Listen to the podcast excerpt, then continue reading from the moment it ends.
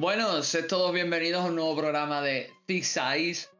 Ya creo que sobra presentar quién soy, pero para quien no me conozca, soy Espi, colaborador habitual del programa y impopular por naturaleza. Y hoy, como siempre, eh, me acompaña el promotor de- del programa, maestro de juegos de alta dificultad y mm, jugador ahora a tiempo completo. Estoy hablando nada más y menos que del gran Chols. Chols, ¿cómo estás? Muy bien, luego de esa presentación, ahora soy un maestro de los Souls de plataformas. Ah, De hecho, todavía tengo que terminar Super Meat Boy, pero para allá vamos. Y nada, y en principio el tema de hoy, propuesto por nuestro querido Chols, es juegos comfy, juegos slow, juegos de relajarse, juegos de desconectar. Podéis buscarle la definición que queráis, pero básicamente vamos a tocar todo un poco sobre este tema, o sea, sobre la relajación en los videojuegos, sobre el escapismo también un poco. Tocaremos también este género de juego, daremos ejemplos y demás. Todo por cortesía de nuestro querido Chols. Así que no sé, Chols, ¿tú tienes algo que añadir? Ah, solo decir que mm, eh, he visto que es una corriente que ha crecido bastante con el paso del tiempo y de hecho varios eh, lanzamientos recientes eh, la están tratando. Así que yo creo que es merecida ir una pausa musical para ya entrar de lleno al tema. Ahí está. Venga, pues vamos con la pausa musical y ahora volvemos.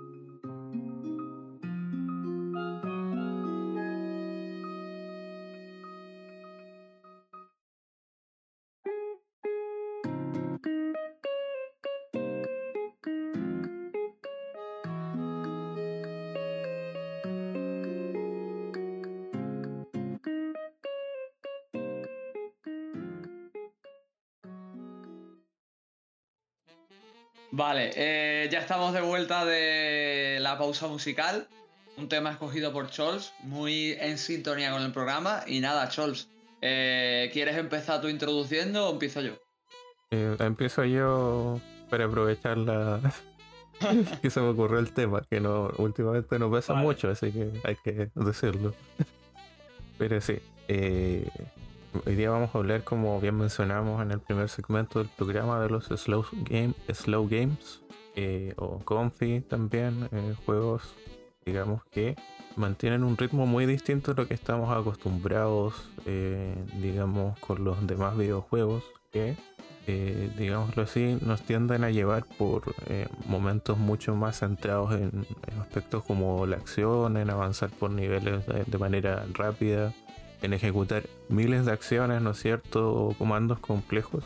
Y por el contrario existe, digamos, esta vertiente que eh, se basa mucho, por ejemplo, en la contemplación, digamos, de los entornos de los videojuegos, en mecánicas simples, en objetivos, digamos, no tan concretos y digamos también por otra parte en que digamos muchos de estos títulos no tienen como digamos un principio o un final sino que se eh, valen en el mero hecho de digamos realizar acciones que representen cierto eh, confort podamos decirlo así eh, para los jugadores como tú dices como una vía de escapismo como un momento de relajación como un momento donde digamos tranquilizarnos o tener nuestro propio espacio dentro de un mundo virtual. Sí, me parece, me parece una definición muy acertada.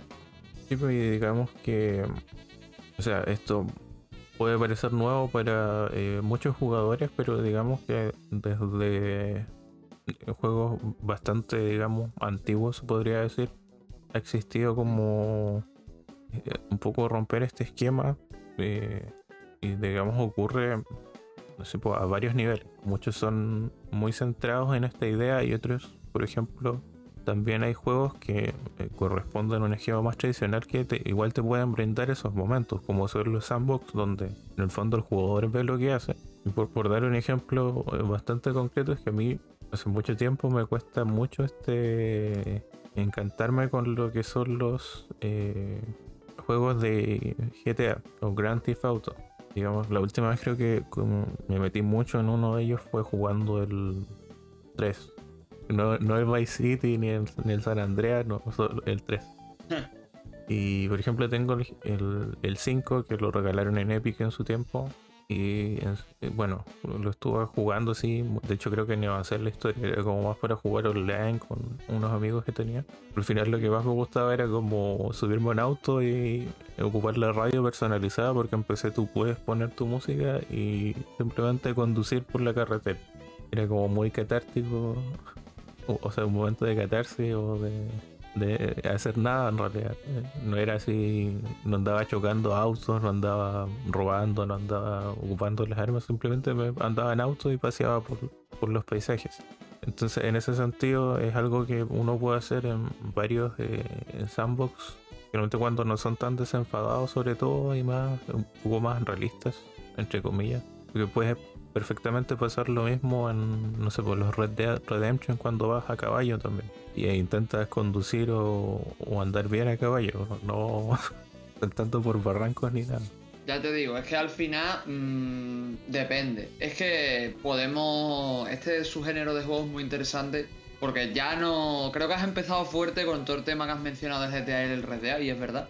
Porque realmente aunque existe todo un género, subgéneros y demás, hay muchos juegos. Depende de la filosofía con la que nos acerquemos a ellos, depende de la forma en la que actuemos, depende de, de lo que disponga el videojuego, se pueden hacer muchas cosas u otras. No sé si te conté, o no sé si lo contaba aquí en, el programa, que yo, eh, el Red Dead 2, cuando me lo pasé, lo que hacía era jugarlo como si fuera un juego de pesca. O sea, lo que hacía era irme con el caballo a verlo a ver los, los, ciertos lugares, ¿no?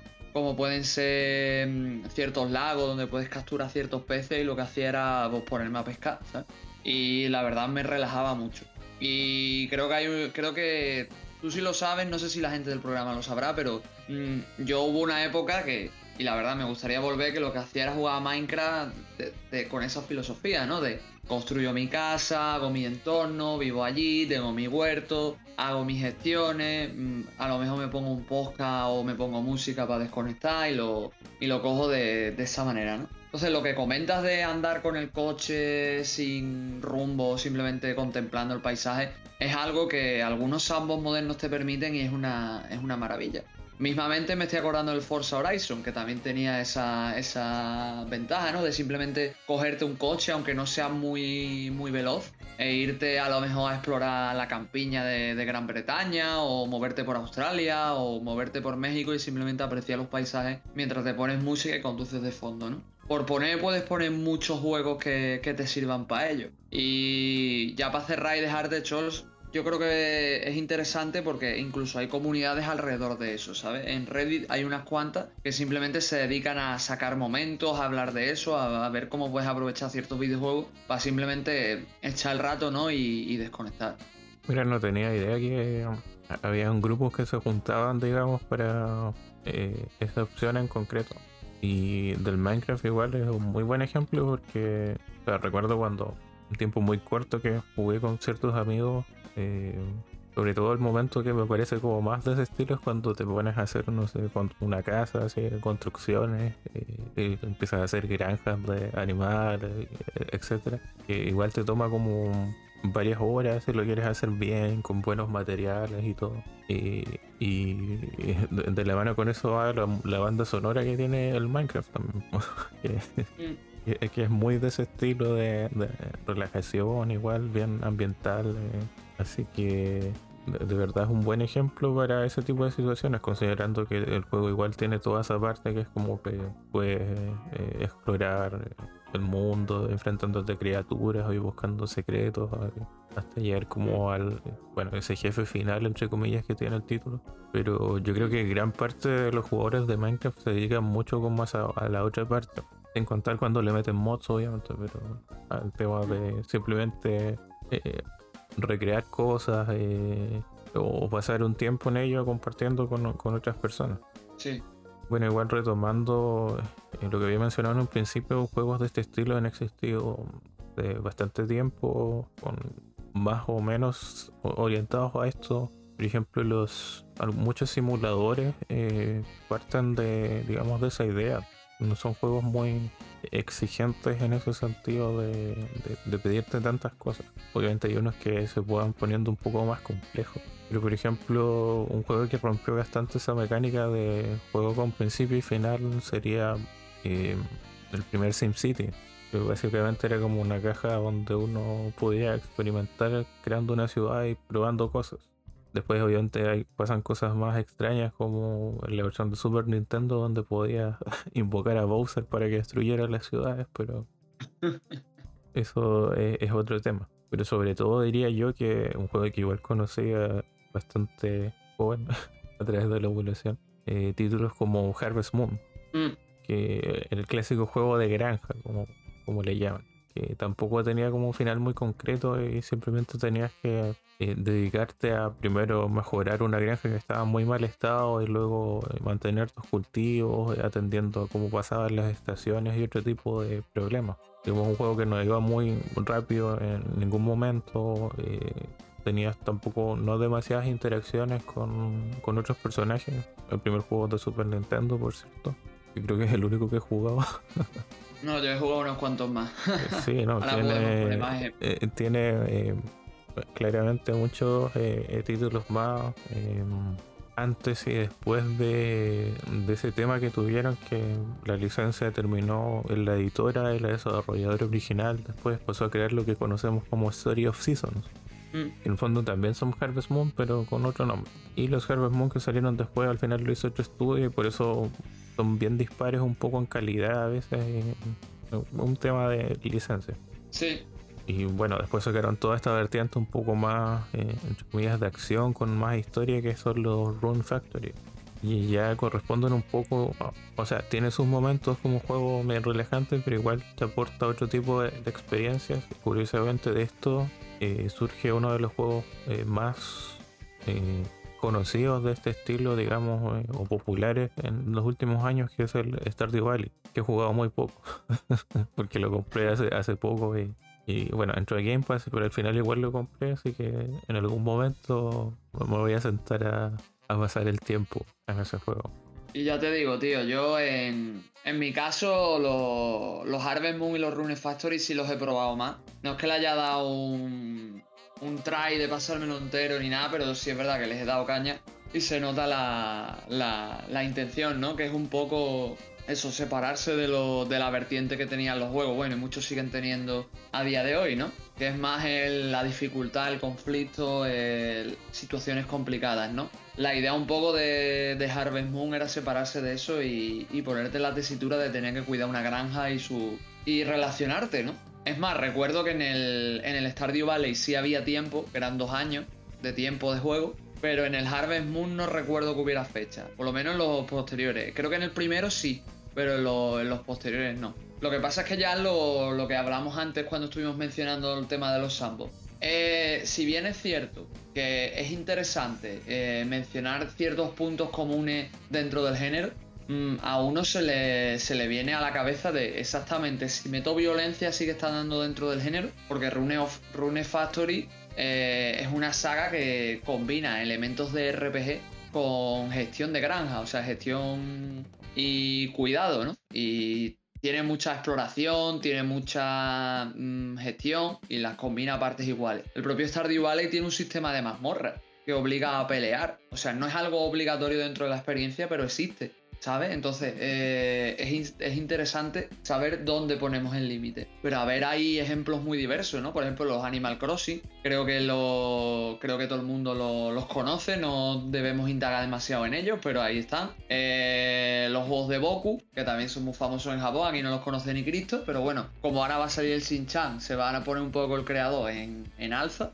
Y esos juegos van un poco básicamente de un niño y vivir el, el verano en un pueblo, que ahora lo viviremos con Shin-Chan pero, pero lo dicho, que en principio, pues, tenemos muchísimos ejemplos y muchísimas vertientes. Y unas se orientan más a la gestión, recolección y cosas por el estilo, otros simplemente es disfrutar del momento, otros eh, cogen elementos y le añaden cosas de otros géneros y a ver, hay, lo dicho, muchísimas vertientes. Sí, precisamente igual eh, eh, el título de Chinchan es otro que está muy, digamos, en boga ahora, sobre todo por esa campaña que se hizo en España, como que ojalá en el juego, que ya tiene más de un año o, un poco más de, de, haber salido en Japón y que finalmente se va a presentar. y digamos, eh, eh, es, todo un género allá, un género que nosotros no entendemos muy bien, que es eh, lo que tú dices, abarca como este periodo de verano en Japón, pero ligado a un Japón más rural también, ¿no es cierto? Sí. Y, también no, no actual, es como un Japón entre los 70 y 80 que representa un poco una época probablemente haya quedado muy marcada en el recuerdo de, los japoneses por cómo se vivía la vida en, esa, en ese tiempo. Porque en los 90 ellos ya vivían todo ese tema de, esa burbuja económica y un tema como neocomercial, donde eh, igual va de la mano con las industrias de videojuegos y, donde quebraron muchas empresas. Eh, y, es como su época un poco oscura, más, reciente. Obviamente no mencionando la, guerra ni nada. Pero yo creo que viene de ese recuerdo como idealizado de, de esas zonas rurales, de esas actividades como poner a, pelear insectos, cazar insectos, explorar los bosques mm. eh, y varias cosas de ese estilo. Y, eh, sí, te voy a hacer un inciso, Charles, un momento, y es que el...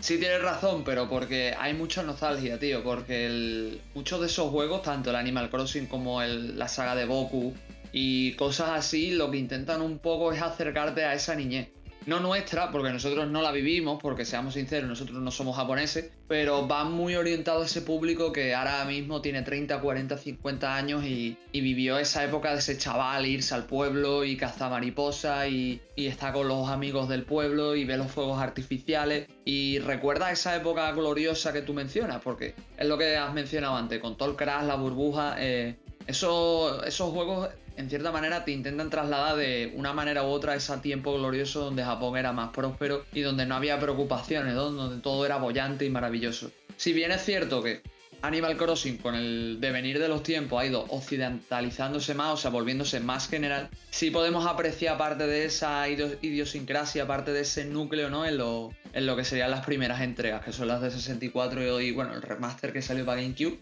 que vemos un poco ese, ese niño que nunca crece y vive en un pueblo con animales, que básicamente los animales tienen problemas, pero nunca llegan a tener problemas personales ni problemas gordos de generacionales ni importantes. En la saga Boku sí se explotan esos problemas, pero se explota esa transición de volverse niño a adolescente, ¿no? Y un poco esa, ese intento de dejar mm, un poco atrás, ¿no? Lo que es esa época, pero disfrutando de los mejores momentos de ella.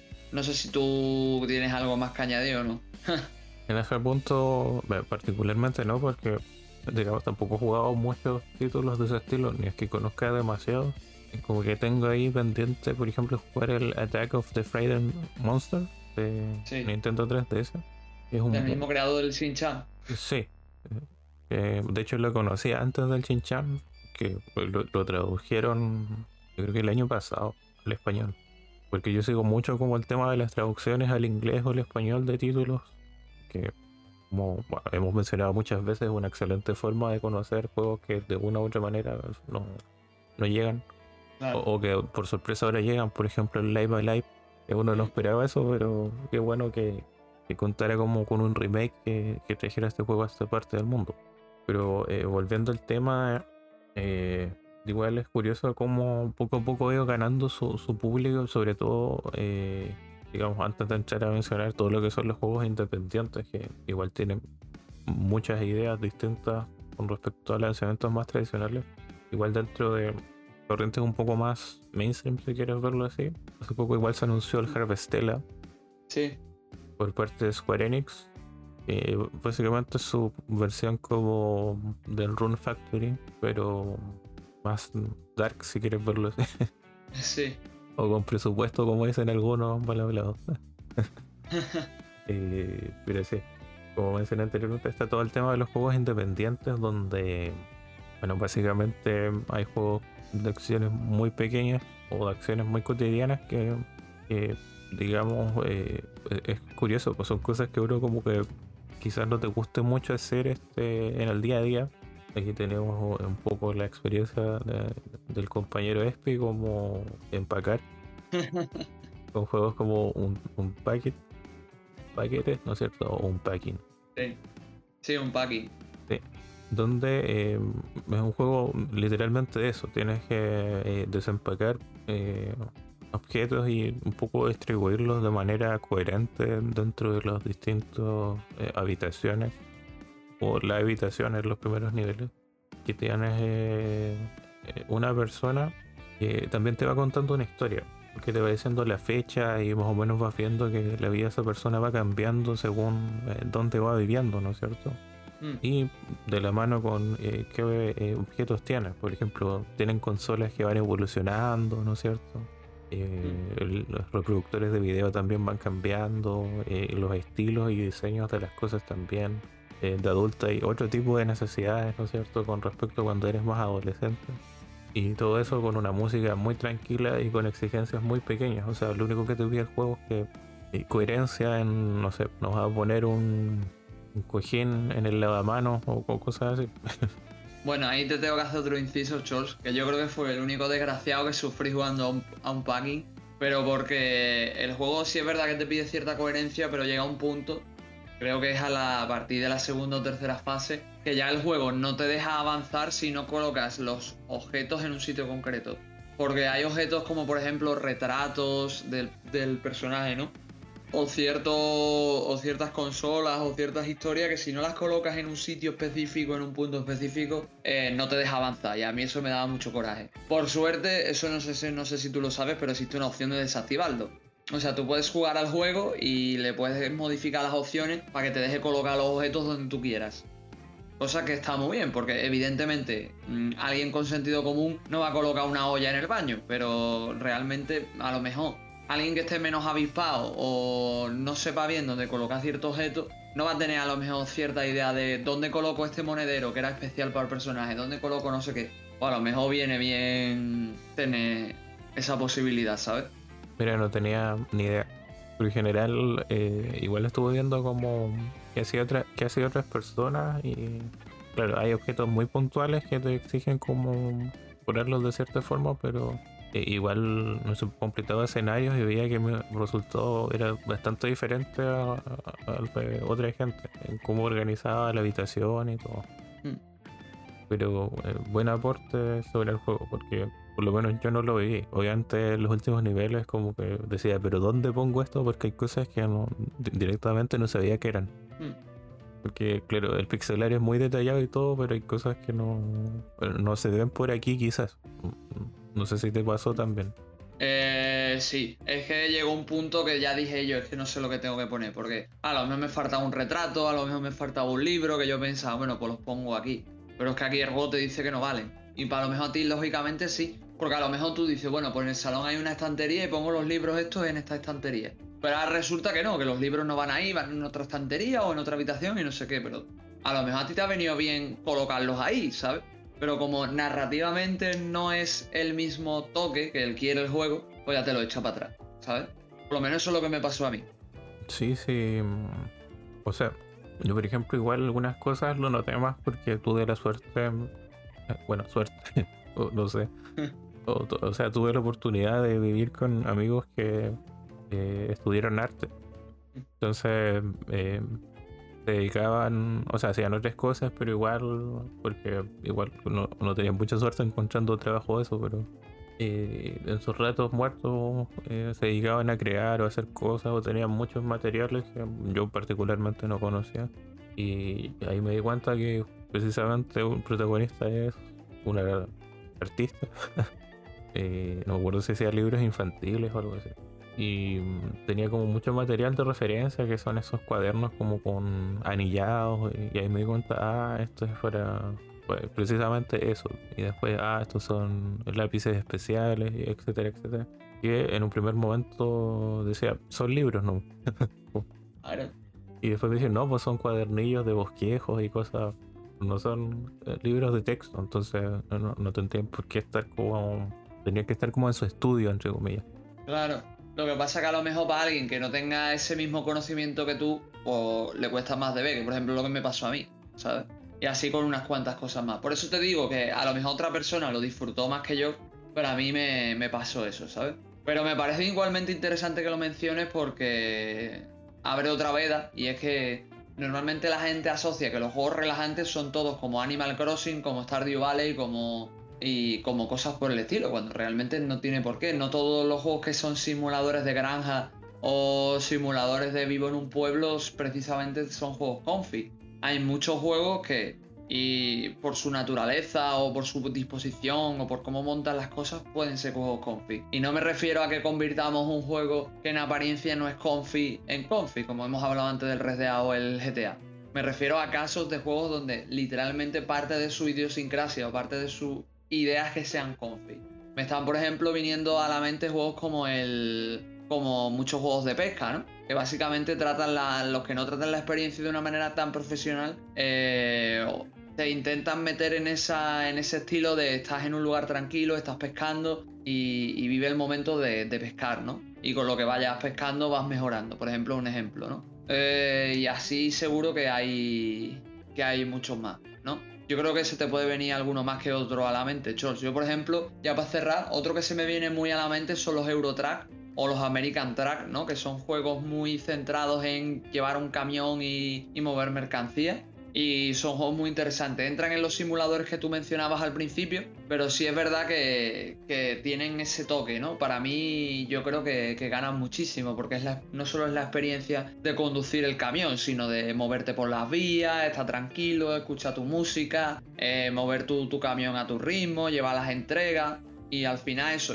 aunque lleves mercancía, el hecho de llevar mercancía es más para alimentar el, el que siga habiendo juegos que otra cosa. No sé qué pensarás tú. Sí, precisamente eh, los tenía anotados y bueno, un poco expliqué eh, las sensaciones que, da el juego cuando hablé de lo que yo hacía en GTA V. Pero sí, es un juego que, muchas personas eh, trabajan, digamos. yo, yo, creo que principalmente es la idea del juego más que el simular ser camionero, que el hacer viajes largos, contemplar el paisaje a medida que va cambiando, porque van de, digamos, de puntos es bastante extenso. Por ejemplo, la serie tiene entregas en América, donde recorres el país, y entregas en Europa, donde recorres varios países. Entonces, por esa parte, eh, obviamente que el, paisaje va cambiando bastante y, es súper contemplativo y, y, relajante. Y yo sé que hay gente que juega y se pone una gorra de camionero para jugar. Y hasta se compra los em, estos periféricos de con el volante y todo el asunto. Así que es un muy buen ejemplo y, digamos un juego bastante conocido diría yo, sobre todo en plataformas como Twitch donde igual tiene su, su público cautivo, digámoslo así. Sí, que me parece sorprendente porque luego mm, te sales de Twitch y te sales de cierta plataforma y no es que el juego sean tan conocido y tan jugado, ¿eh? No, porque, o sea, si tú ves como el público más general, te van a decir que es un juego de camioneros. Sí. y, lo, ven como eso. Como los Farming Simulator también, que. ¿Y, para qué quiero yo andar en un tractor? como el pensamiento más inicial del jugador, digamos, más promedio o incluso de, de consolas. Que, no entiende un poco esa idea o simplemente busca otro tipo de experiencias. Pues, eh, y con un aire muy fuerte Animal Crossing, eh, podemos encontrar eh, un, título como A Short Hike, que, o sea, como bien menciona el juego, puede ser un juego muy, muy corto, pero que, digamos, te pone un objetivo muy sencillo que es llegar hasta la cima, ¿no es cierto? De la montaña pero eh, tiene mucho más material como opcional para simplemente hacer cosas, ¿no es cierto? Eh, hablar con los NPC, ayudarlos con ciertas tareas, jugar, eh, no sé si algo así como voleibol, bueno, algo con una pelota en la playa, nadar y ocho, muchas otras acciones que te entrega esa pequeña sandbox, se podría decir, es como un, espacio donde puedes hacer muchas cosas limitado por ciertas barreras. Y donde derechamente te puedes parar a ver el paisaje igual que es bastante eh, preciosista con toda esa estética como de, baja definición que recuerda un poco al 3D de los juegos de Nintendo DS sobre todo con, considerando los que ocupan cel shading y que te puedes tomar de manera muy eh, calmada, ¿no es cierto? Te dan un objetivo, pero nadie te dice que lo hagas de inmediato. Y en ese sentido se nota que los desarrolladores también, eh, perdón, el desarrollador quería que, porque tiene uno, quería que eh, explorara su mundo sin tanta presión. Porque en ningún momento nadie te está diciendo, oye, eh, cumple este objetivo, como ocurre en otros juegos, ¿no es cierto? Que hay juegos donde mm. tú a veces te dedicas a otras cosas y te empiezan a tirar mensajes, así como tienes que ir a tal lugar, oye, recuerda que tienes que hacer esto. Igual está bien por si te pierdes, pero eh, como que te está diciendo avanza la historia, una cosa así. Y a veces mm. uno no quiere avanzar la historia. quiere... Claro, es que como, como avance la historia se acaba, ¿eh? también. Ya todo. Sí, pues también eh, pasa eso, entonces es bastante complicado. Y mm. por otra parte, también eh, tenemos toda esa vertiente que igual se ha trabajado en el programa a través de otros episodios que son los eh, Walking Simulator, pero eh, no necesariamente todos los Walking Simulator corresponden, digamos, a este tipo de títulos. Hay algunos que están mucho más centrados en en el tema de contemplar el entorno, ¿no es cierto? En recorrer entorno. Claro, sí. Después tienes el Death Stranding. bueno, Death Stranding no sé si precisamente solo es contemplar el entorno. O sea, pero tiene como otro sentido de, cómo te relaciones con el, mundo del juego y, los tramos que hace. Y, y juegos, no sé, hay dos que van de la mano porque eh, el segundo título lo diseñó alguien que estuvo en el primero, que es el caso de Journey y Apsu, mm. donde también tienes como un objetivo que es concretar un viaje, digámoslo así, solo eso.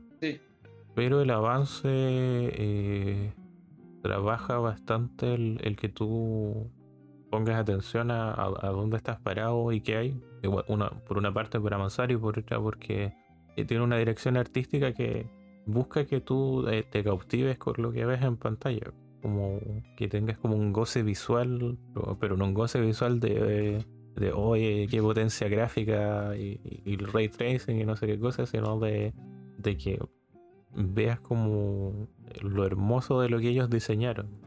Como que eso buscan mucho los desarrolladores. Y de hecho, eh, o sea, un poco, pero disculpa que te corte. Sí, sin problema.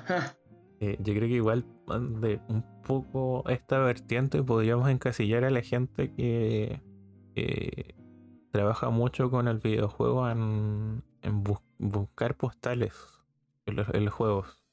No sé si se conoce esa vertiente como de, de fotografía digital, pero en videojuegos.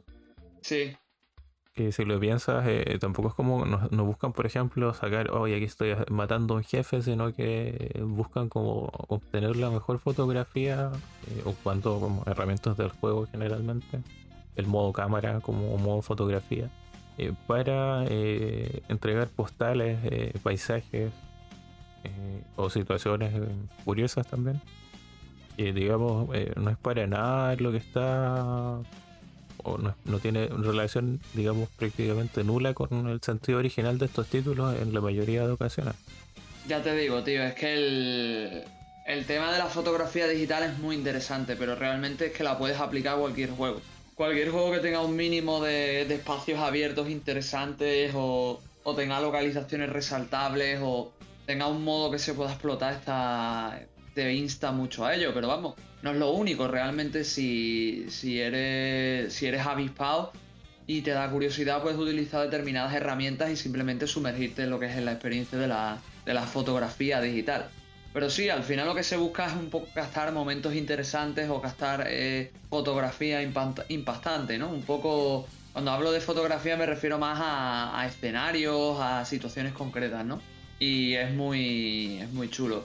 Pero sí, tío, o sea, realmente Journey y Azu son ejemplos interesantes porque son juegos contemplativos. O sea, sí es verdad que ofrecen una experiencia alejada de la media, pero no es específicamente, yo no diría que es una experiencia tan relajante, sino que intenta ser más visual, que es lo que tú has mencionado antes, ¿no? Que son juegos que en definitiva intentan a través de, de la imagen hacerte reflexionar y sobre todo darte un mensaje sin palabras, ¿no? También intentando mm, alegrarte y sobre todo disfrutar la vista, ¿no? Porque me estoy acordando en Journey la, la, escena esta donde te tiras de. tienes que ir como surfeando por una especie de cuestas de arena, ¿no? Que estás como metido en un, en un canal, que ves parte del paisaje y está muy chulo, o en Azu cuando por primera vez ves ciertos murales en un templo, tampoco quiero dar mucho spoiler, porque son experiencias cortas que tiene que disfrutar cada uno, ¿sabes?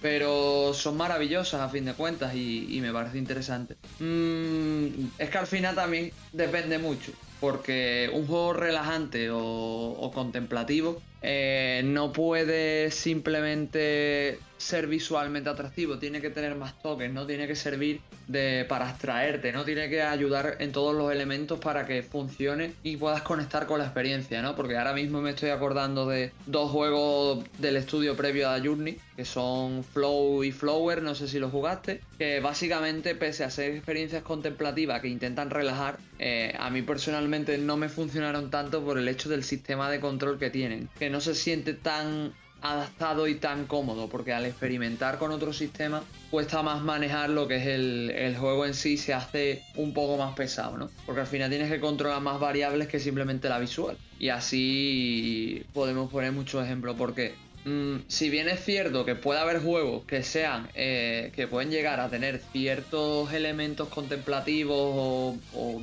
de abstracción, eh, es más difícil en unos títulos que en otros. Por ejemplo, a mí se me antoja personalmente mucho más complicado eh, tener una experiencia relajante en un título como Flight Simulator que, por ejemplo, tenerla en Eurotrack Simulator, por poner dos ejemplos, ¿no? Porque Fly, el Flight Simulator te obliga a tener un control de la aeronave, saber manejar los, los botones bien, llevar el avión, la altitud y son muchas características que, aunque las puedes simplificar con los controles adaptados, nunca va a ser exactamente igual que manejar un camión y, y llevar la mercancía, ¿sabes? Porque tiene lo dicho, tiene muchísimos más matices y es más como más complicado de controlar, ¿no? Aunque no pongo en duda que aquellos que disfruten de, de Flight Simulator no puedan encontrar una experiencia parecida. Pero la tasa de entrada y la tasa para encontrar esa satisfacción no es tan fácil ni tan simple como con otros juegos.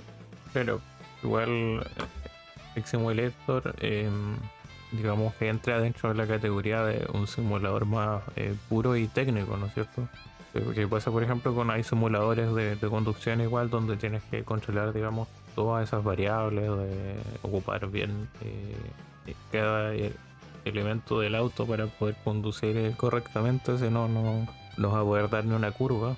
Y eh, simuladores digamos más casuales que digamos buscan más emular el, el qué se siente o qué se hace con determinado eh, objeto o actividad digamos concreta. Ahora hay simuladores de cocina, simuladores de, pintura, bueno, hay simuladores de todo. Hubo simulador de bañarte con tu papá. Dios mío. Eh, que por si no lo sabías, no, es una broma, eh, búsquenlo. Eh. No, no, yo sé que es una, seguro que no es una broma, pero yo es que suena fatal ello. sí, juegos que, que puedes encontrar en los indies, por supuesto. Y bueno, sobre Flow, eh, decir que, o sea, encuentro que apunta un poco por esa idea que se ve en sus juegos posteriores, pero digamos que eh, igual está embarcado dentro de un género muy concreto que es ese donde tienes que comer eh, eh, cosas más pequeñas que tú por ir creciendo, no sé, mm. un género muy de minijuegos.com. el Spore. claro, y el Spore en sus primeras secciones. Y bueno, si quieres ir a juegos más viejos está el Evo Search for Eden de Super Nintendo, pero ese tiene toques más RPG también. Sí, ese no sé si yo sí se podría considerar fácilmente un juego confi, ¿eh? No, ese no es confi para nada. De hecho tiene unos combates con jefes que son odiosos, por decir algo muy ligero sobre el título. Y sobre Flower decir que, claro, el control eh, que es por movimiento, digámoslo, por lo menos en PlayStation 3 empaña un poco lo que tú dices. aunque igual eh, te entrega, digamos, postales y, nada te apura cómo juegues, solo que es como muy frenético porque en el fondo tú que controlas una, una brisa que va recogiendo un poco, eh, no sé si decir como polen o, las semillas para ir eh, reviviendo y activando flores hasta conseguir un poco reactivar la ecología de ciertos lugares eh, que poco a poco vemos que han sido afectados por eh, el hombre, digámoslo así, a través de, no sé, conexiones eléctricas, y tecnología, eh, etcétera. Un poco revivarlo verde. es el mensaje que intenta entregar un poco el juego y donde controlamos, digamos, a distintos pétalos de distintas flores.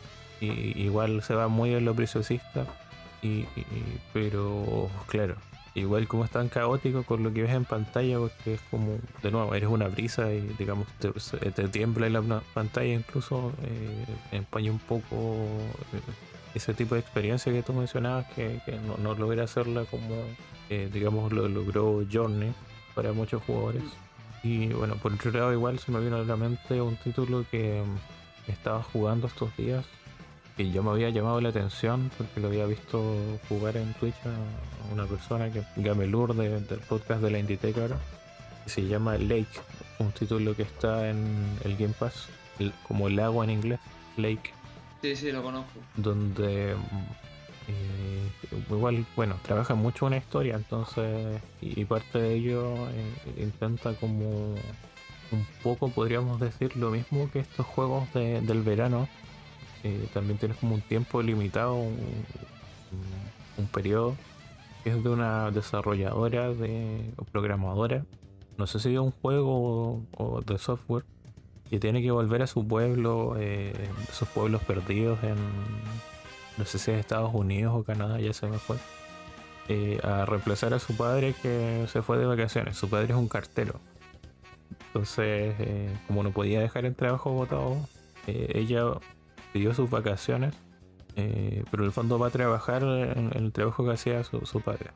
Y ella hace 22 años sabía de la ciudad. Entonces trabaja mucho cómo se reencuentra con su ciudad natal, el cómo ha crecido la gente de la ciudad. Eh, y a través de, del ser un cartero, entregar paquetes donde tienes que ver cuál es la dirección, buscarla en el mapa y entregar cartas también buscar los buzones y obviamente cuando vas a entregar algo, a veces hablas con personas y tienes conversaciones eh, y como que te dicen, te plantean distintas cosas, así como esa idea de que si vuelves a tu ciudad es porque, no sé, fallaste como en, las grandes ciudades, una cosa así. Eh, no sé, pues dicen cosas así, oh bueno, no todos logran salir de aquí, o cosas como ese tipo de mensajes.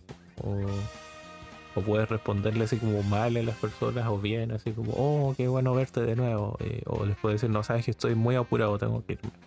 Entonces tampoco lo he jugado tanto, llego como, o sea, el tutorial y un día. Supone que son 14 días porque el periodo son dos semanas y es un periodo como estival, digámoslo así. Así que me falta ir descubriendo más del juego, pero igual el juego no, no te pone más allá de eso tiempo. Es como capítulos, podríamos decirlo así, porque cuando tú completas todo lo que puedes hacer en un día y regresas, si solo regresas a la oficina de correos, termina el día, avanza un poco a la historia y empieza otro día donde tienes que hacer otros repartos. Pero en el transcurso anterior, pues, igual tienes una radio, por ejemplo, puedes fácilmente mm, contemplar el paisaje recorriendo el escenario del juego que en el fondo es como un pueblo construido alrededor de un lago que tiene sus partes más como urbanas que son muy pocas y, muchos lugares más rurales donde eh, puedes simplemente explorar los caminos y ir descubriendo eh, localizaciones. Así que sin duda una experiencia muy centrada en, esa experiencia como relajante y de catarse y se nota que eh, busca como hacerte reflexionar un poco sobre como el trabajo igual que tienes o la diferencia entre la vida entre lo rural y lo, urbano, ¿no es cierto? Yo no sé si lo has jugado, Espio. Ya sé que lo conoces, pero. Sí, sí, o sea, no, lo tengo pendiente y no lo he jugado. Probablemente lo juegue. No sé cuándo, pero lo jugaré, porque antes tengo pendiente otro que quería mencionar, que es el FAR. No sé si lo conoces, que también está en el, en el Game Pass que es del mismo palo, que eres, pero se juega en primera persona y estás como en una zona de, de islas y tal, y tienes que ir como con un transbordador reconstruyendo tu nave y resolviendo pequeños puzzles y tal, y la verdad es que lo estuve viendo también, no lo, no lo he jugado, pero tiene muy buena pinta y a medida que estabas hablando del Lake me ha venido a la mente ese. Pero sí, tío, me, parece una experiencia muy interesante que probablemente le, le dé un tiento en algún momento a Lake porque la verdad es que tiene buena pinta. Ya te digo, mm, al final es que es eso, es que hay muchas experiencias que depende también de cómo nos las tomemos, pueden ser más contemplativas o menos. Entonces dependen mucho. Hay algunas que son más relajantes, otras que son menos y cosas por el estilo. Hace poco, por ejemplo, estuve jugando a Fe, no sé si lo conoces, creo que sí. Que es el intento de, de Journey, pero de EA.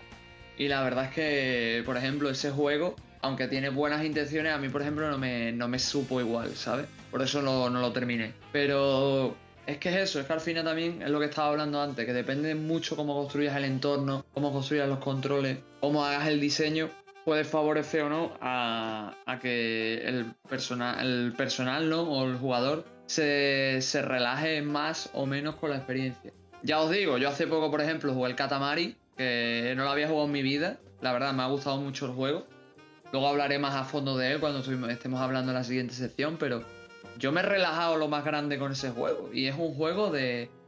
Eh, vale que es súper simpaticón el juego, pero realmente es un juego arcade que tienes que pasarte fases en un tiempo, pero así lo he disfrutado súper un montón, me han encantado los personajes, me he sentido como en casa y cada vez que lo jugaba estaba súper relajado, súper tranquilo, súper comfy disfrutándolo. Entonces al final depende mucho de la experiencia. Sé que lo hemos mencionado, hemos mencionado este ejemplo 300.000 veces, lo voy a mencionar 300.001 y es que incluso los ateliers, que son obras que son más de nicho y demás, eh, gracias a su, a su estilo Sleep of Life o Recuentos de la Vida, gracias a su ambiente más tranquilo, gracias a su diseño, incluso los últimos que favorecen más la exploración y menos en las fechas, sobre todo los Riza que tienen un sabor a verano que, tira para atrás, eh, demuestran también que cogiendo géneros como los RPG o cogiendo géneros como otros concretos como pueden ser juegos de puzzles o, juegos de plataforma, puedes hacer obras que, te digan mucho y te den un espacio seguro sin necesidad tampoco de, irte a lo de siempre que sean simuladores de granja o el típico juego de estrategia esto donde construyes casitas y ya está. Sí, precisamente... Mm, o sea, después se me fue desarrollando otras cosas. Iba a preguntar si considerabas a los ateliers dentro de ese tipo de experiencias. bueno, ya recién lo mencionaste.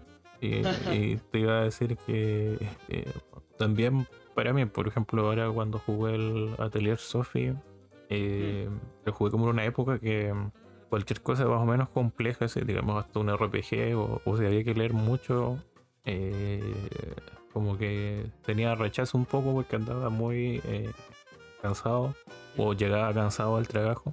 Pero un día dije, a ver, voy a probar el atelier y al final tuve, lo jugué hasta que lo terminé. Eh, y solo la mayor parte del tiempo era como intentar cumplir esos eventos que tienes con los demás eh, personajes que hay en el juego.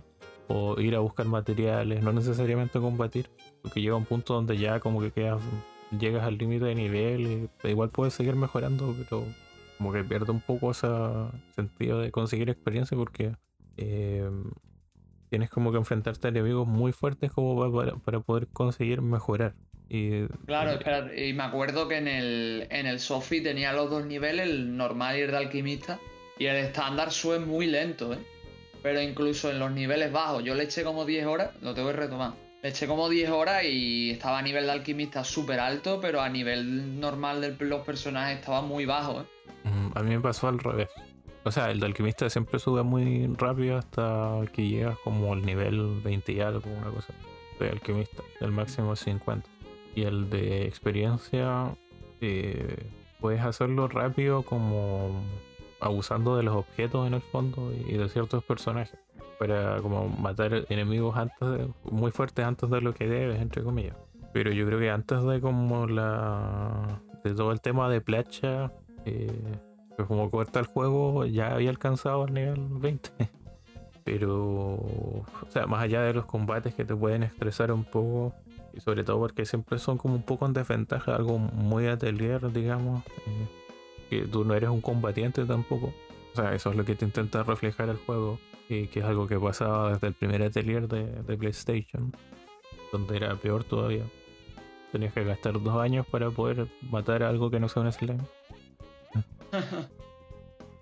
E, eso es como lo más eh, complejo del juego, pero la parte de recolectar materiales y empezar a hacer recetas y sacar las secretas eh, es como súper relajante y sobre todo cuando no son estos títulos de la saga que te ponen imponen como un límite temporal eh, que te hace como correr para hacer ciertas cosas o priorizar por sobre otras. como decimos siempre es una saga muy recomendada. Aunque hayamos jugado tres títulos. claro, yo me he terminado tres títulos de la saga. Mm. Y he jugado dos más. Uno de DS que lo jugué cuando no entendía nada de Atelier. El Ani, ¿no? El. no sé. Ni me acuerdo. Y otro de. Eh, el segundo.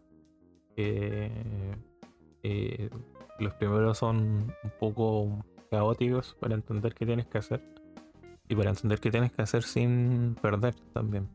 Que tienes un límite de tiempo para hacer algo y, y, tienes que detonar ciertos eventos para conseguir mínimo el final normal. Mm. Y la guía del segundo juego es, como una fórmula química, porque no, no entiendo nada.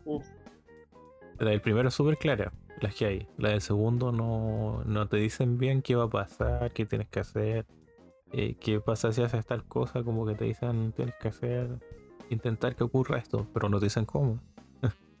Joder.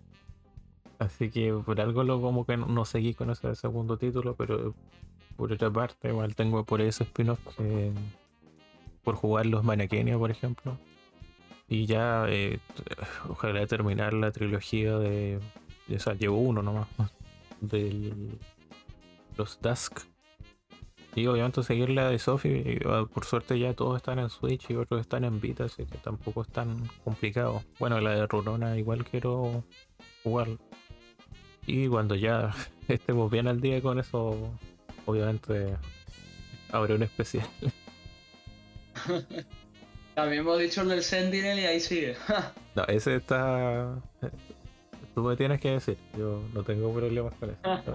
Eh, ahora, soy yo, ahora soy yo. Sí, yo, jugué el juego ya, así que lo completé, saqué el 100%, de nada. Y donde sí estoy, ya es mi culpa es en los de Liz, que sigo con los mismos, ¿no? A mí de, de la saga principal me queda el 8 y el 9 nada más. Ya queda poco. Vas a buen pie antes de que salga el 10. que lo diga. Te paso a cabo el 9 y sale el día al poco. En fin. Pero bueno, volviendo a la, historia, sí, me parece que Atelier es un ejemplo estupendo. Y creo que probablemente haya muchísimos más ejemplos. ¿Sabes? O sea, ahora mismo no caigo en todos los juegos, pero me estoy acordando también, ya que hemos hablado de simuladores, el simulador de cortacésped. No sé si lo has visto. Que, que lo han puesto en el Game Pass y todo. Y digo, este juego seguro que también es de estos de relajarte y es un puto juego de cortacésped, así que imagínate. Pero así con, muchas cosas. Yo creo que, el, que al final, mm, como conclusión que podríamos dar es que aunque existe un nicho, porque seamos sinceros, es un nicho. Tiene su público, hay mucha gente que le gusta el, género y tal, pero no es tan considerablemente grande como otros géneros. Pero incluso teniendo su nicho, mm, está muy presente en nuestros días, hay mucha gente que, que le gusta y sobre todo lo veo muy necesario porque eh, no es por mm, meterme en politiqueo, pero el mundo está como está, todo el mundo sabe los motivos, no me voy a meter muchísimo en ello, pero ya sabéis, guerras, pandemias y esas vainas. Entonces, pues que existan este tipo de juegos que te permitan evadirte de una realidad más cruel o simplemente te permitan desconectar porque has tenido un mal día en el trabajo o estás cansado o no tienes ganas de nada, o simplemente quieres sentarte a jugar algo y, apagar el cerebro, me parecen una me una idea maravillosa, incluso no solo para apagar el cerebro, ¿no? Para simplemente disfrutar de un buen rato, de pasártelo bien, de, de estar en compañía de esos personajes o sentir esas historias más cotidianas o más interesantes, ¿no? Pero que tampoco son precisamente lo de siempre de asesinato, destrucción o salvar el mundo o cosas así. Entonces simplemente me, me parecen una cosa muy acertada y si no, Siempre tenéis miles de títulos que si trabajáis en ellos y le encontráis las vueltas como hizo Scholz, podéis hacer que, os sirvan para disfrutar y simplemente desconectar. Sin tener que iros a, yo que sé, el atelier de turno, o a Animal Crossing, o a mm, Harvestella, o a Harvest Moon, o a Stardew Valley, que igualmente los recomendamos todos, pero la posibilidad existe ahí. ¿Sabes? Yo, por ejemplo, eh, hubo una época que en el Kingdom Come simplemente me lo ponía 10 minutos al día cuando no podía jugar simplemente para recoger hierbas, tío, porque me relajaba mucho recoger hierbas, tío. Y lo hacía. Así es como conseguí que mi puto personaje tuviera la herbología al nivel máximo. Pero bueno, ahí está.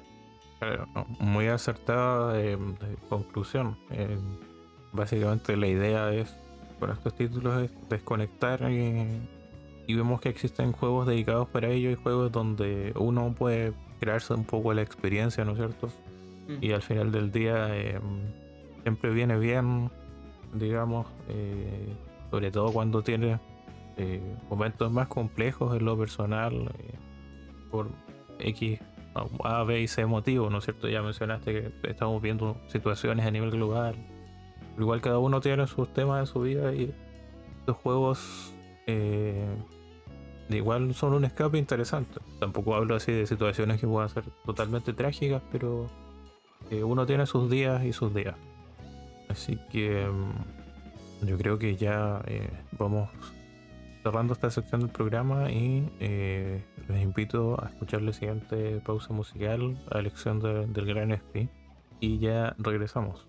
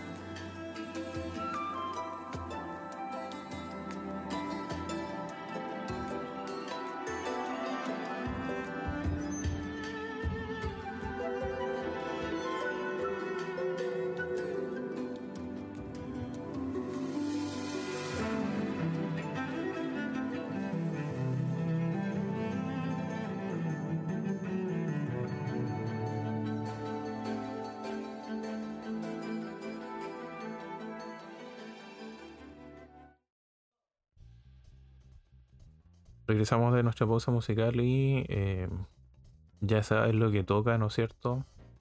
Sí. Eh, es más que evidente. Es hablar de a qué hemos estado jugando.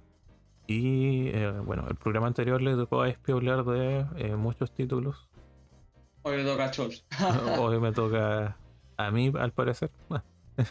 bueno, tampoco tanto, tanto, tanto. Mucho ya lo mencioné, digamos, el programa anterior por ejemplo, decir que terminé eh, Final Fantasy X, pero eh, de ese título en concreto se está preparando un programa algún día.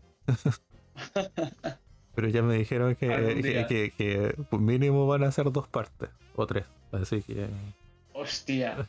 Eh, va a ser un, un ensayo, no sé, un programa muy extenso. Dios.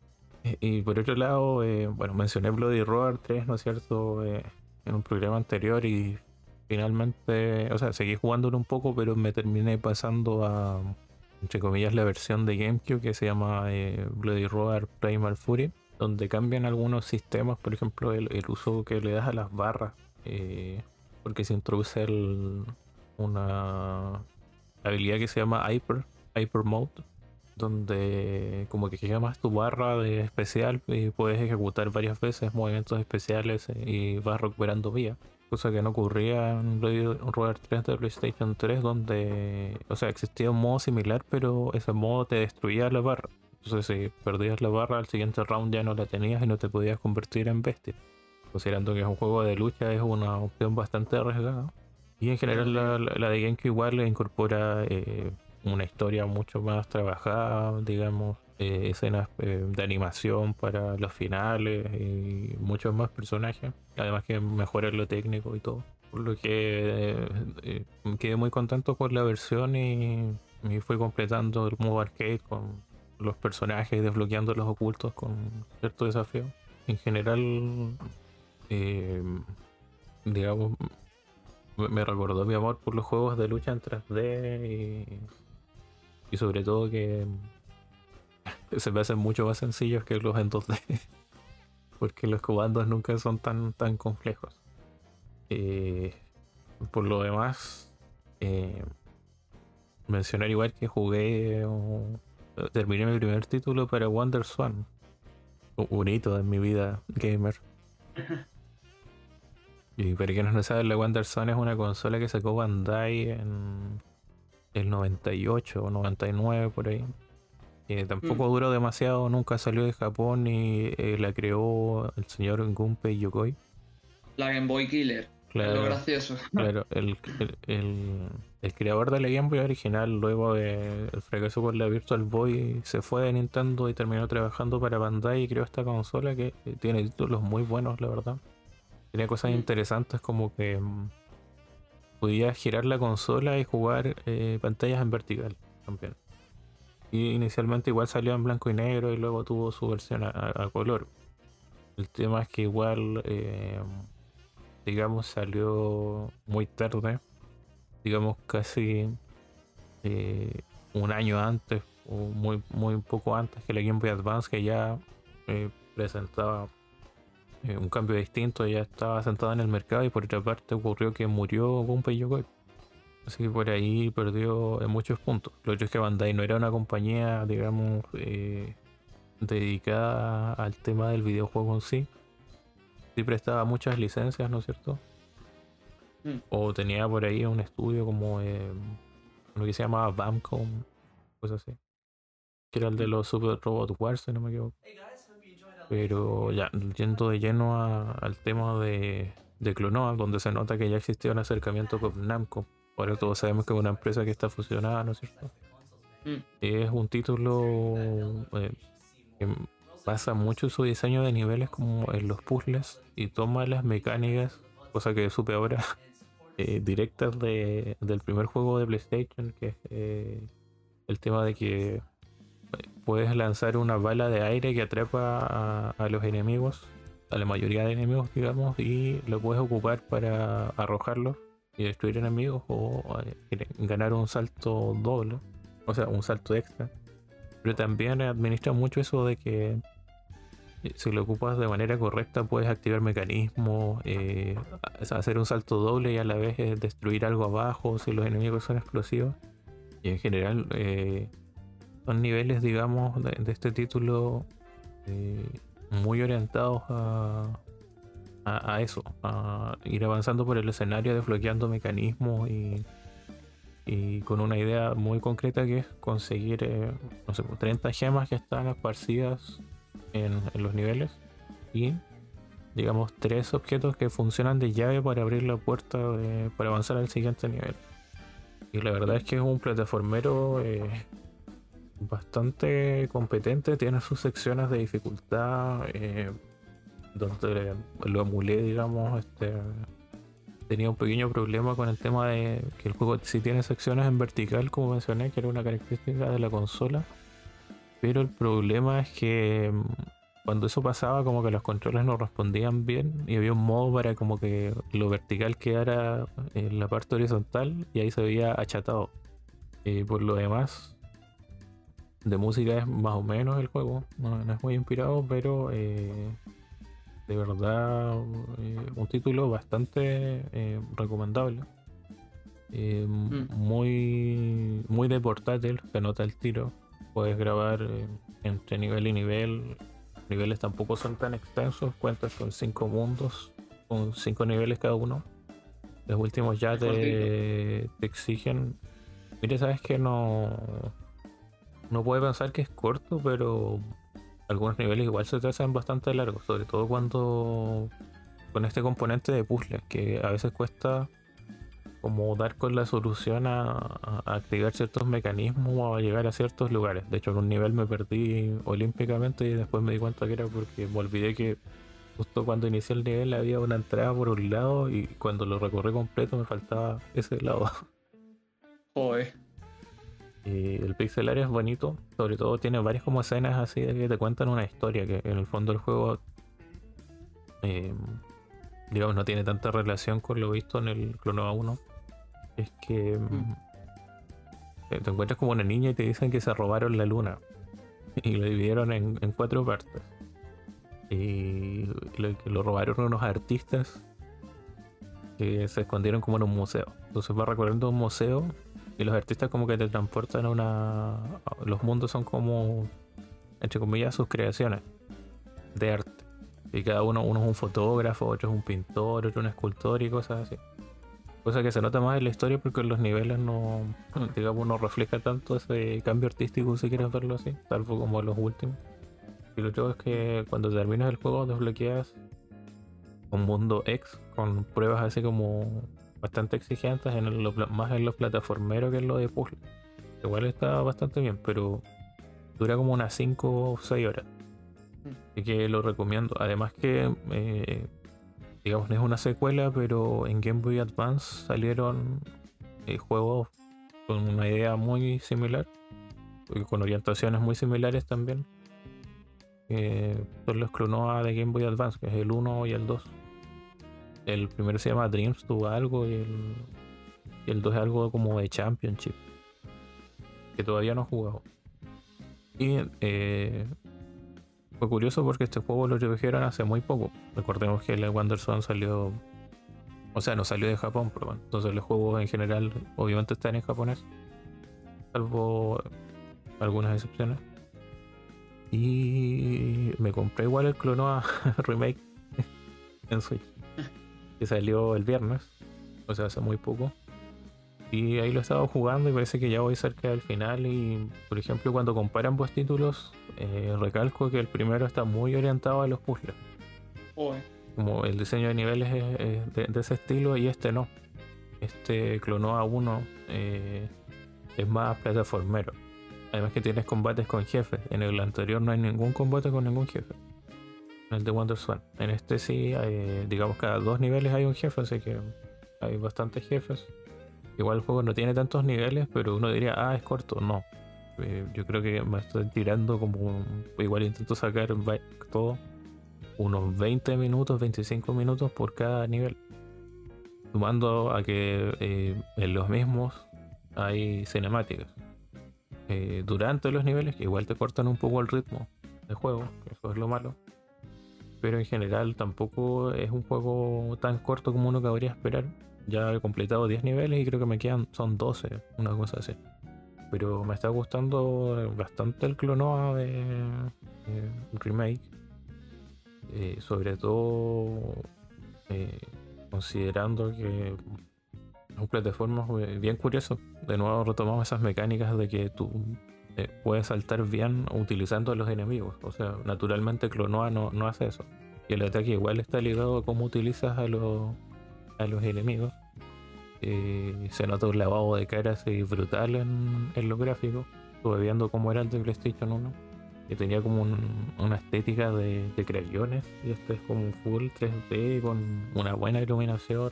Modelado eh, bien trabajado.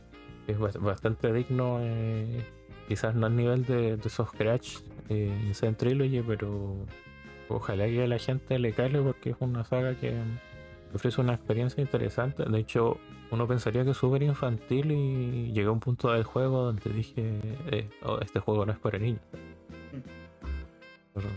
O, sea, o, yo no le mostraría a un niño por lo menos, pero, pero digamos, eh, estoy bastante contento con, con, el juego. Me falta ver qué tan bueno es el 2, que eh, para quienes no saben, por ejemplo, es un juego que se emulaba horrible y que era, era de difícil acceso, el Clono 2 en PlayStation 2.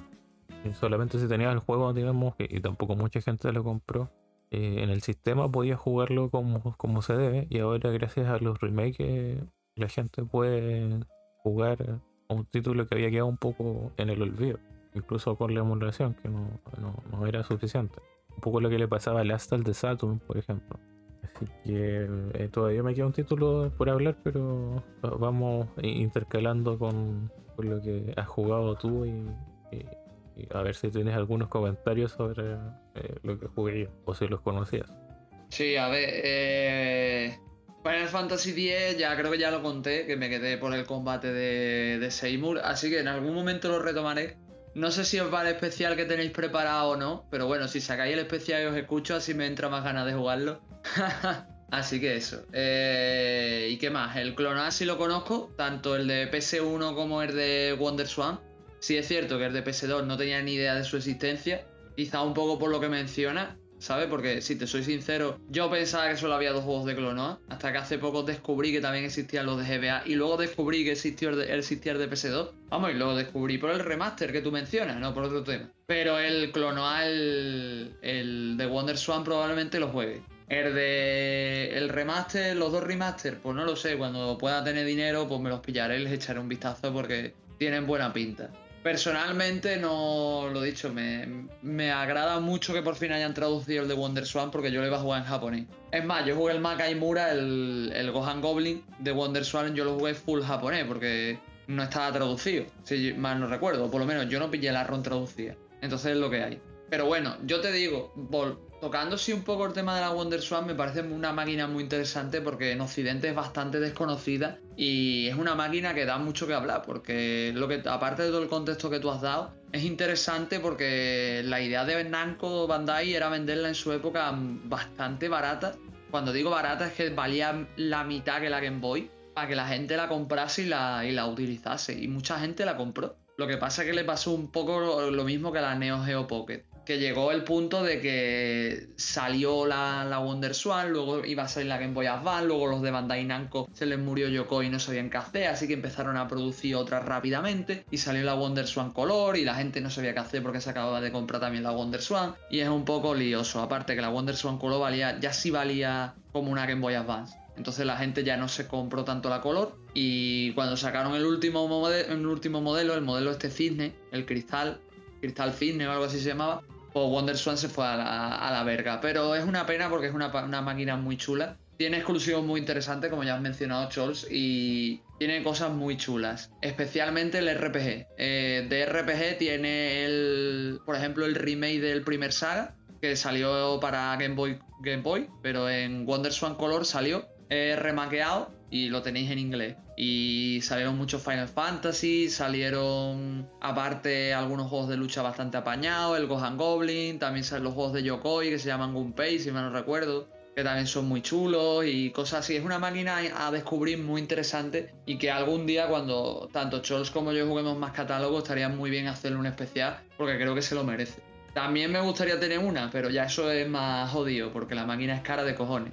Eso sí, Odio, no sé tuchos, pero odio girar la puta cámara, porque hay, como, él, como tú bien has dicho, hay situaciones donde tienes que, girar la, vista para jugar y me parece un coñazo. Sinceramente, sé que era una característica propia de la máquina, pero me parece una mierda. Es como la PS Vita utiliza la, pantalla táctil trasera, que también lo veo un, cagadón. Pero bueno, en tónica general es una, máquina estupenda y el clona en cuanto lo juegue ya, ya te digo mi opinión, la verdad. Y nada, y el Bloody Roar es que tampoco quiero extenderme mucho porque ya me harté de hablar de, ayer contigo fuera de micro del tema. Ya te digo, seguramente lo, pruebe. esta versión, la de GameCube, ya que me comentaste tú también por privado que era mucho mejor. Aunque no sé si antes le daré al Bloody Roar 2 porque tengo muchas ganas de probarlo por, el, por mera curiosidad. Pero ya con lo que sea os digo. Y nada, y yo, pues, ¿qué he estado jugando? Para abreviar un poco. Jugué el, el Zen Intergalactic Ninja. No sé si lo mencioné que lo estaba jugando, pero como estaba un poco cansado de Leyuden, me lo puse entre medias y me lo, me lo pasé. Lo tenía de una lista de recomendados de juegos de NES de Aceones que está basado en el propio personaje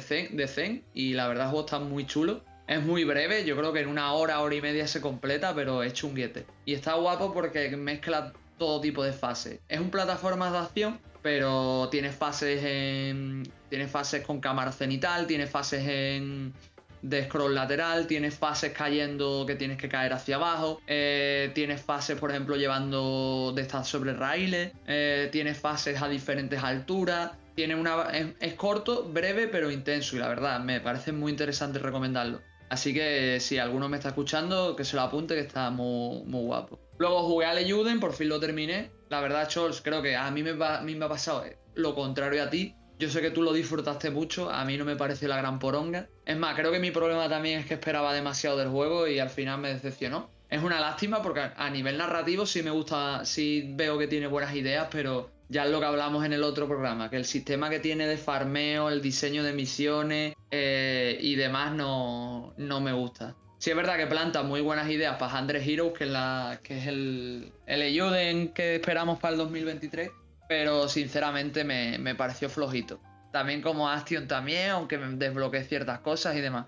Es la, sé que es la típica golosina que se le daba a la gente por el Kickstarter, pero no sé, tío ya que estábamos anunciando tanto Yuden a bombo y platillo, yo que sé, por lo menos el spin-off este barra precuela lo un poco más, más eh, interesante, ¿no?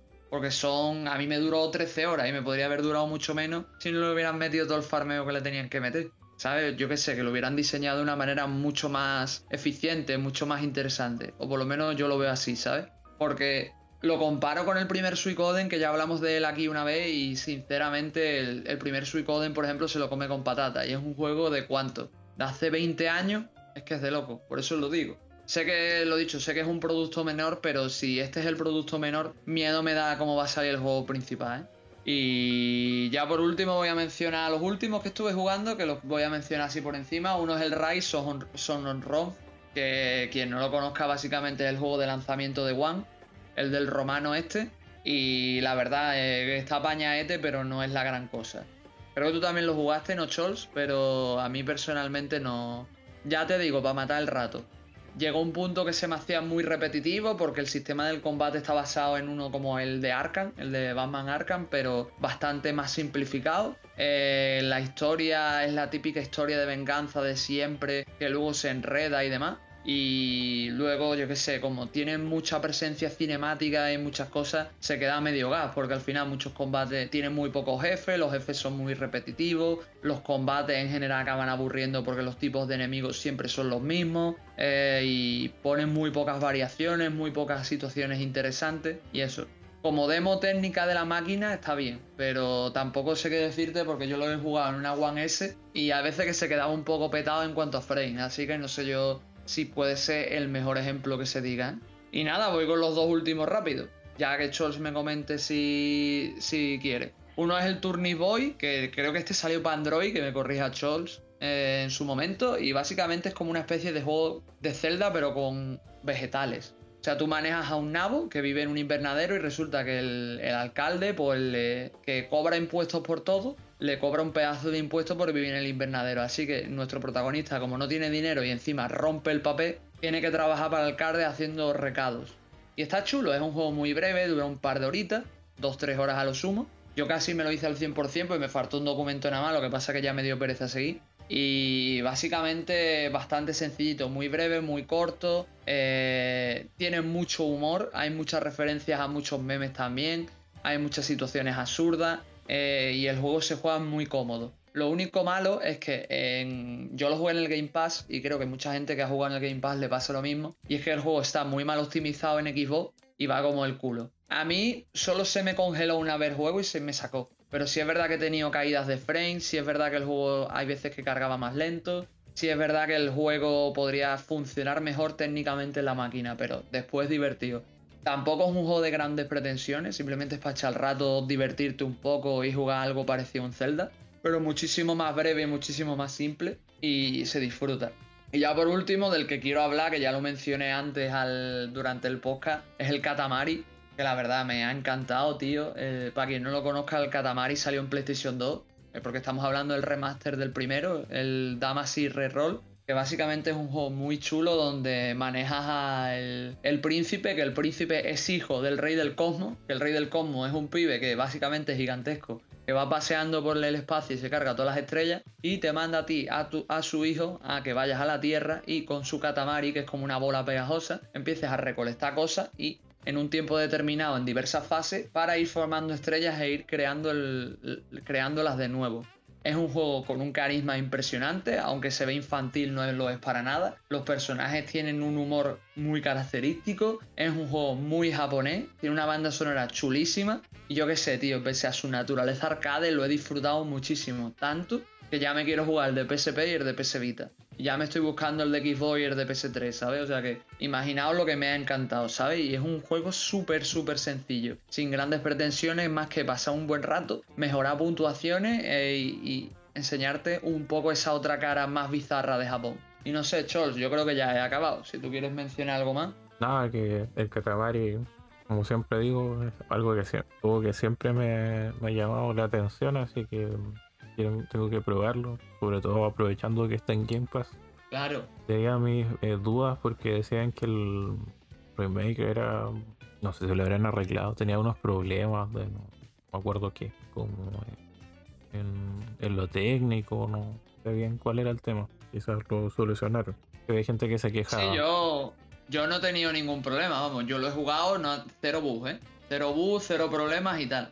Y aparte, creo que está muy bien para empezar porque la versión remaster te trae controles adaptados. Que está de puta madre porque el, el Katamari, aunque lo parezca, es difícil de controlar, ¿eh? que tienes que usar los dos joysticks analógicos para moverlo. O sea, con los controles adaptados solo usas uno y se agradece muchísimo, ¿eh? Por lo menos para empezar a cogerle lo que es la vaina al juego. Ay, qué bueno. Entonces, ojalá dentro de. o no mucho lo, lo juegue, considerando que pude llegar a salir del servicio también. Aunque tengo como 10 títulos instalados que hace 5 meses que digo los voy a jugar antes de que salgan del servicio y no. Entre ellos me acordé de otro que estoy jugando, pero lo voy a mencionar eh, después. Este el tema de Zen Intergalactic Ninja, que alguna vez vi una review por ahí en YouTube de, un canal que recomiendo bastante que se llama Talón Clásico. Y igual si son juegos cortos eh, me llama harto la atención. Ahí te doy una contra, o sea, una recomendación en respuesta de un juego de NES, eh, Kabuki Quantum Fighter. Es como un Ninja Gaiden, pero manejas a una persona vestida como de teatro Kabuki eh, en el futuro. luego mencionaste el juego del Nao y me preguntaste si había salido en móviles, no tengo idea. Pero ese juego lo tengo porque lo regalaron en Prime, si mal no recuerdo. Igual lo voy a jugar porque me gustan esos juegos de estilo de Zelda clásicos. Hace poco jugué uno que se llama eh, Blossom Girl, creo que es. O mm. Blossom Night, algo así. No sé si lo conoces. Mm, me suena, pero no. Ya que es como una chica que se vuelve caballero y. Bueno, un Zelda clásico. Lo mismo. Mm. Pero ese no me, encontré medio extraño. Como que me gustó, pero tampoco tanto. Así que al final lo dejé pausado. Lo tengo en Switch. Igual está en otros sistemas. Creo que están todos los sistemas, de hecho. Y. Ah, el Rise, Son of Rome. Es un juego que. Mm, o sea, me gustó el tema histórico, y, pero igual lo encontré evidente bastante limitado porque está muy orientado como a ver como entre comillas un portento gráfico y, y a ser muy cinemático. Eh, está bien, pero eh, sin más no, como tú dices, no inventa nada ni, ni aporta demasiado. Claro, y si lo piensas es como un poco... Podría haber sido como el Hellblade, pero no, no llegó a tanto. Y es un juego de, de Crytek. Y todos sabemos que se dedican más a, a, lo visual que a lo jugable en general. Y eh, creo que eso mencionaste, ¿sí? Sí, te falta le ayuden, que también lo mencioné. Si quieres añadir algo más. ah, eh, eso lo iba a decir el hype. El hype. es. El High 2, yo, yo, a, mí se me ha, a mí se me ha desinflado ¿eh? después de jugar al, al Chronicle Racing. ¿eh? Por eso tú tenías hype, yo no.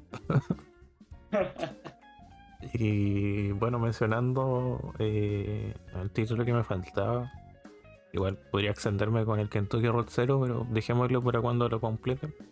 Es que lo completo porque un poco cuesta harto jugar. Eh, mencionar un juego que se llama Asalon Tears of the Earth. Es un Metroidvania, sorpresa. eh, con estética, no, no, no digo. estética 8 bits, sorpresa. que eh, en un principio vamos a pensar que es un roguelite, porque cada vez que morimos comenzamos donde eh, inicia el juego. Entras como en un bucle, dado que uno de los personajes hizo un pacto con un titán, que sería como un dios, eh, de la muerte, que le dice, le pide que eh, su vida no se detenga hasta que complete su objetivo y luego de ello le va a entregar su alma. Por eso cada vez que morimos el titán nos, revive y entre cada muerte eh, podemos gastar el dinero que ya hemos juntado, que son como unos orbes, y para ir mejorando nuestros personajes. O conseguir mejoras globales como que cuando mueras recuperes un poco de vida, etcétera, etcétera, etcétera. Y en general eh, el juego se basa en que eh, cada uno de los personajes tiene una habilidad concreta que le permite eh, hacer algo. Inicialmente y al avanzar en la aventura igual consiguen power-ups propios.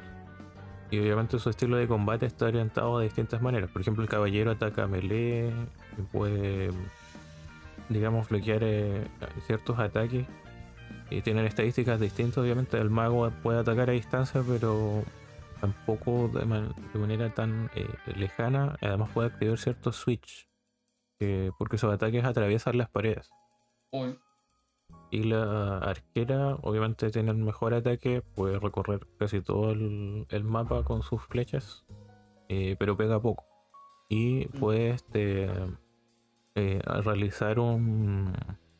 ¿Cómo sería? Un salto, un wall jump. Le permite acceder a, generar un salto extra al chocar con una pared. Inicialmente esto es un salto, después consigues algo que te permite como saltar indefinidamente. Eso igual te abre otros espacios. Y eh, por lo menos durante gran parte del juego, eh, cuando tú ocupas un personaje no puedes cambiarlo hasta que llegues a una hoguera. Entonces, la idea es como ir activando eh, mecanismos, porque aunque tú mueras, las cosas quedan activadas en la es una torre que va subiendo. Activas eh, Mm. puertas, activas ascensores y cuando tú matas a un subjefe no revive y cuando matas a un jefe tampoco. Entonces tampoco es un roguelike, pero tiene como elementos de. En general el diseño está muy trabajado por el tema de que está pensado para que primero hagas algo con un personaje, después vayas a buscar el otro y bueno, después consigues algo que te permite cambiar en cualquier momento, pero es lo mismo. Tienes que ir mezclando los personajes para poder avanzar en la aventura. El título tampoco es muy largo, pero eh, inicialmente es bastante difícil porque el daño que haces a los enemigos no es muy grande, sobre todo las batallas con jefes son complicadas porque tienes que aprender varios patrones y saber cuándo esquivar y, cuándo atacar. Que el título no perdona mucho el daño que recibes, de hecho tu defensa casi nunca es alta, incluso cuando la mejora bastante. Pero eh, llega un punto donde ya puedes terminar el juego y queda mucho contenido opcional. Yo al final lo hice todo, exploré el mapa al 100%, así que el juego lo terminé en unas 12 horas, cuando podía haberlo hecho como en 9, 10 por ahí. Y dentro de ese contenido opcional hay personajes secretos que te sirven para acceder a otras áreas, eh, distintos desafíos, eh, power-ups que te ayudan bastante. Por ejemplo, el más difícil es uno que tienes que ganarle como un, un jefe bien poderoso y hace que puedas recuperar vida, por fin. Porque para recuperar vida en el juego existen muy pocas opciones. Una es destruir unas velas que si las destruyes no vuelven a aparecer hasta que tú pagas para que se como que se recarguen cuando mueres.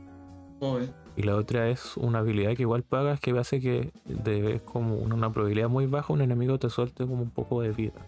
Eso casi nunca pasa. Lo digo porque yo mataba como 200 enemigos y quizás uno me daba eso. y existe un objeto que consigues matando como jefe secreto. Si tú te quedas quieto, recuperas vida. Ah, mira. Que ayuda bastante, pero para eso tienes que explorar mucho en el juego. La música es muy muy buena.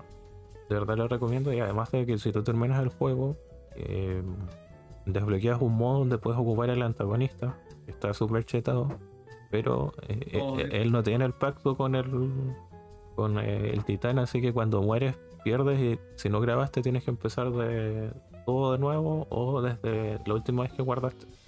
Así que la vida pasa a ser eh, mucho más complicada. Incluso si tú derrotas a todos los enemigos del juego, eh, según lo que te pide, o sea, tienes que tener algo que se llama el bestiario y completar lo que te piden. Pues mata 5 de estos, 10, así.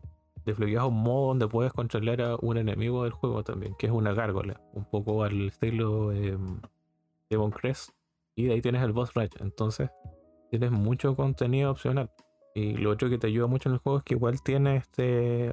Porque uno pensaría que mejorar tu vida se limita igual a pagar con orbes. Igual hay como mejoras de vida y ataques escondidas dentro de los niveles, pero por eso igual tienes que explorar bastante y saber jugar. Y llega un punto donde dominas tan bien el juego que eh, no se hace tan complicado, pero te sabes mover bien por el juego, ir buscando cosas y comienzas a notar que siempre hay como secretos en determinados puntos. Así que de verdad es un, yo creo que de los mejores juegos que he jugado este año en cuanto a las ganas de querer jugar lo que tuve eh, como Metroidvania, porque igual eh, sin ser, digamos, una reinvención del género, al mezclar estos elementos de roguelike y el, y administrar varios personajes distintos para conseguir eh, determinadas cosas, hace que le aporta como un toque fresco y por otro lado lo hace una experiencia distinta. Además que como dije, no es un título fácil, repetí varios jefes, sobre todo al comienzo del juego.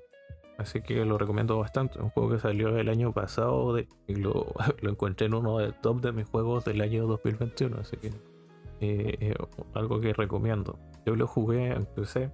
Sé que está en Switch, pero no tengo claro si está en otros sistemas. No sé qué opinas de- del juego en sí. Ya te digo, Chor, yo es que no lo, he- lo conozco.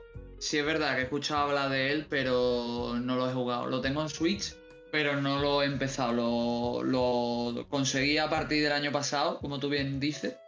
Al poco de salir porque había escuchado maravillas de él. Lo que pasa es que, como ya bien he dicho en otras ocasiones, el Metroidvania no es precisamente un, género que me fascine. Entonces lo tengo ahí guardado para cuando me apetezca darle. Aunque probablemente antes le daría al, al Endless Lilies, no sé si lo conoce. Es Sí. que el- lo pronuncio como el culo, pero creo que se, se sabe cuál es. El de las chicas esta que tiene espíritus de, de caballero, arquero y toda esa vaina, que también es un Metroidvania. Ese también escuché maravillas y también lo tengo por ahí, Un- seguramente a lo mejor le de, un- le de antes. Un Soulsvania. Mm. Es que me gustan más los Sulvania que los Metroidvania, tío. por eso me encantó Blasphemous, por ejemplo, ¿sabes? De hecho, creo que ahora se viene uno parecido. No me acuerdo cómo se llama. Hay uno. ¿Cuál? ¿Soldiers? No, No, no, no, ese, no es, no. Ese no es no es Metroidvania nada más. No, otro.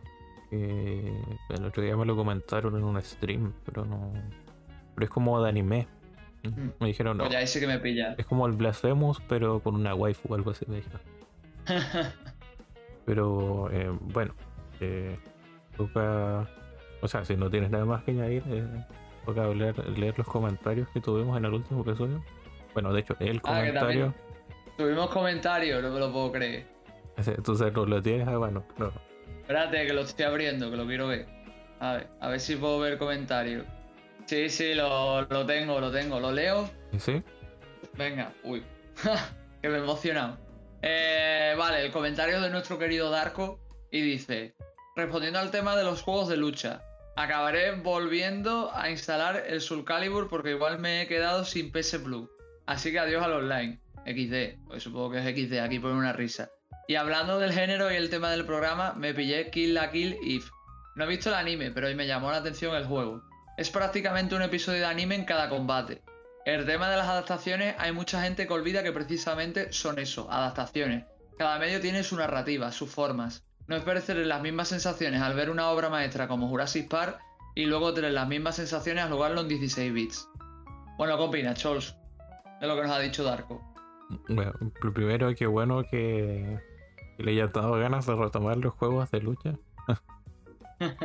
y de hecho haya terminado comprando un juego eh, gracias a eso.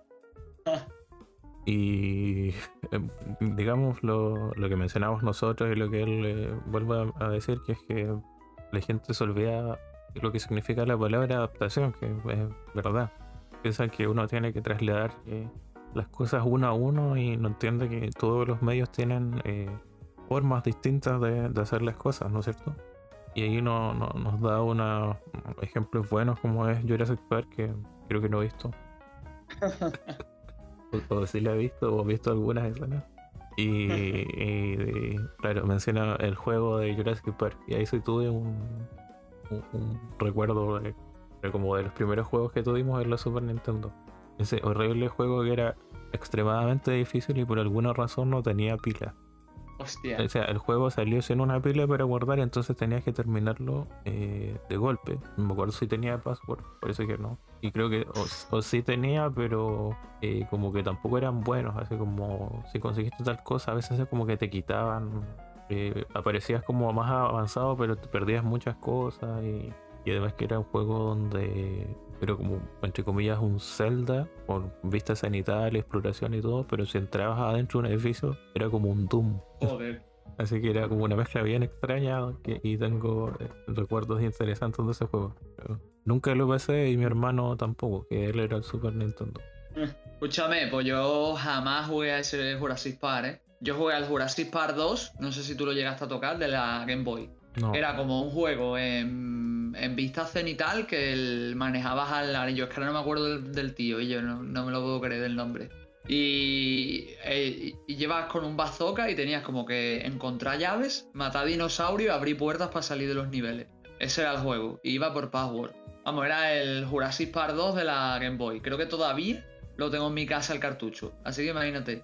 Pero vamos, sí, después estoy, estoy de acuerdo con Darko, que al final son experiencias muy diferentes. No puedes plantearte que, vayas a tener las mismas sensaciones que cuando juegas a un juego que cuando ves la película y viceversa. Yo creo que la, cuestión es intentar adaptar bien en base a tu formato y coger las ideas adecuadas para construir eh, algo que sea complementario y no sustitutivo. Porque tú nunca vas a poder sustituir la sensación que te da un mando o la sensación de ver una película. Son diferentes.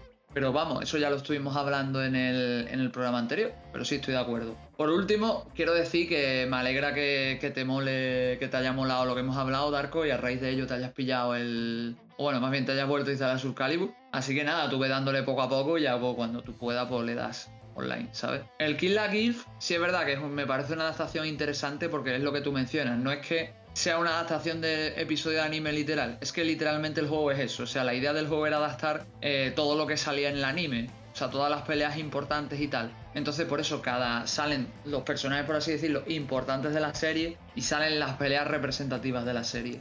Eh, realmente la gente dijo que estaba muy bien el Kill la Kill. Yo jugué un poco, a mí la verdad no me gusta personalmente el sistema de combate, pero a nivel de adaptación Mm, con los hechos de la serie está muy chulo, ¿sabes? Entonces, en ese sentido veo, si te adaptas, creo que has hecho una buena compra. A mí personalmente lo he dicho, no me, no me mola por el hecho de que no me gusta mucho el sistema de combate. Y mira que le he, dado, le he estado dando caña y todo. Vamos, en su época hicimos un torneo en mi asociación y todo, y yo creo que jugué y perdí la primera ronda porque yo chunguísimo de manejar, ¿eh?